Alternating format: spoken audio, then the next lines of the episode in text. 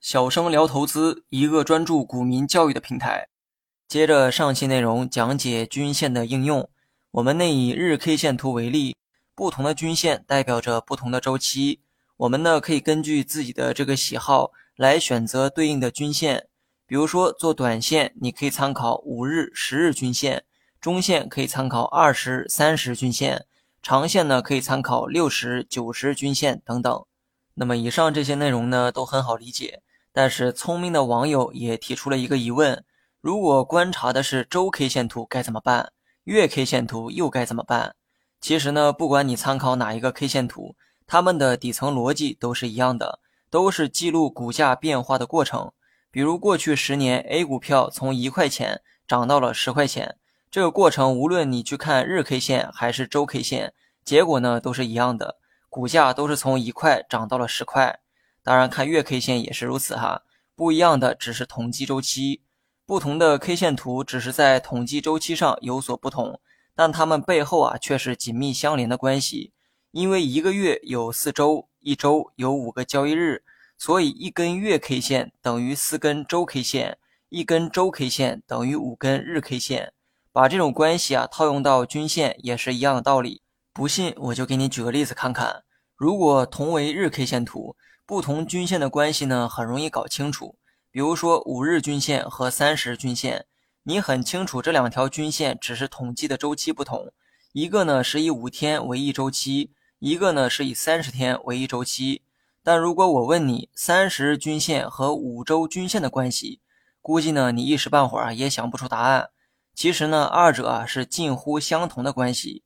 一周有五个交易日，三十天就代表有六周时间。回到周 K 线图，有没有一条均线是以六周为计算周期的呢？有，答案是六周均线。不过六周均线啊不太常用，一般软件呢不会显示这种周期的均线。但是你可以找到与它相近的周期，也就是五周均线。所以三十日均线的走势会和五周均线高度相似，因为二者的计算周期啊非常接近。如果你习惯参考三十日均线，其实呢，参考周 K 线图中的五周均线也是同样的道理，没有什么本质上的区别，二者的计算周期啊大致相同。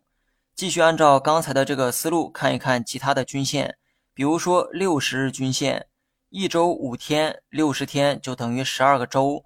然后呢，再回到周 K 线图，与其对应的就应该是十二周均线，但是这个周期的均线呢，同样是不常用。常用的均线当中，十周均线最为接近，所以六十日均线的这个走势大概等于十周均线的走势。你参考任何一个都可以。你会发现日 K 线和周 K 线是五倍的关系，也就是一周等于五天。当你参考的是日 K 线的时候，只需要在日均线的基础上除以五，就能找到对应的周均线。比如说以三十日均线为例，把三十除以五就等于六。然后在周 K 线图中找到与六相近的这个均线，答案呢就是五周均线。那么同样的道理，周 K 线和月 K 线也有倍数的关系，二者大概是四倍关系，即一个月等于四个周。假如你参考的是二十周均线，对应到月 K 线大概就是五月均线，因为二十除以四就等于五。那么学会了这些呢，你就应该明白一个道理：不管你参考哪个 K 线图。也不管参考哪一条均线，它们之间都是相互关联的存在，因为它们统计的都是股价。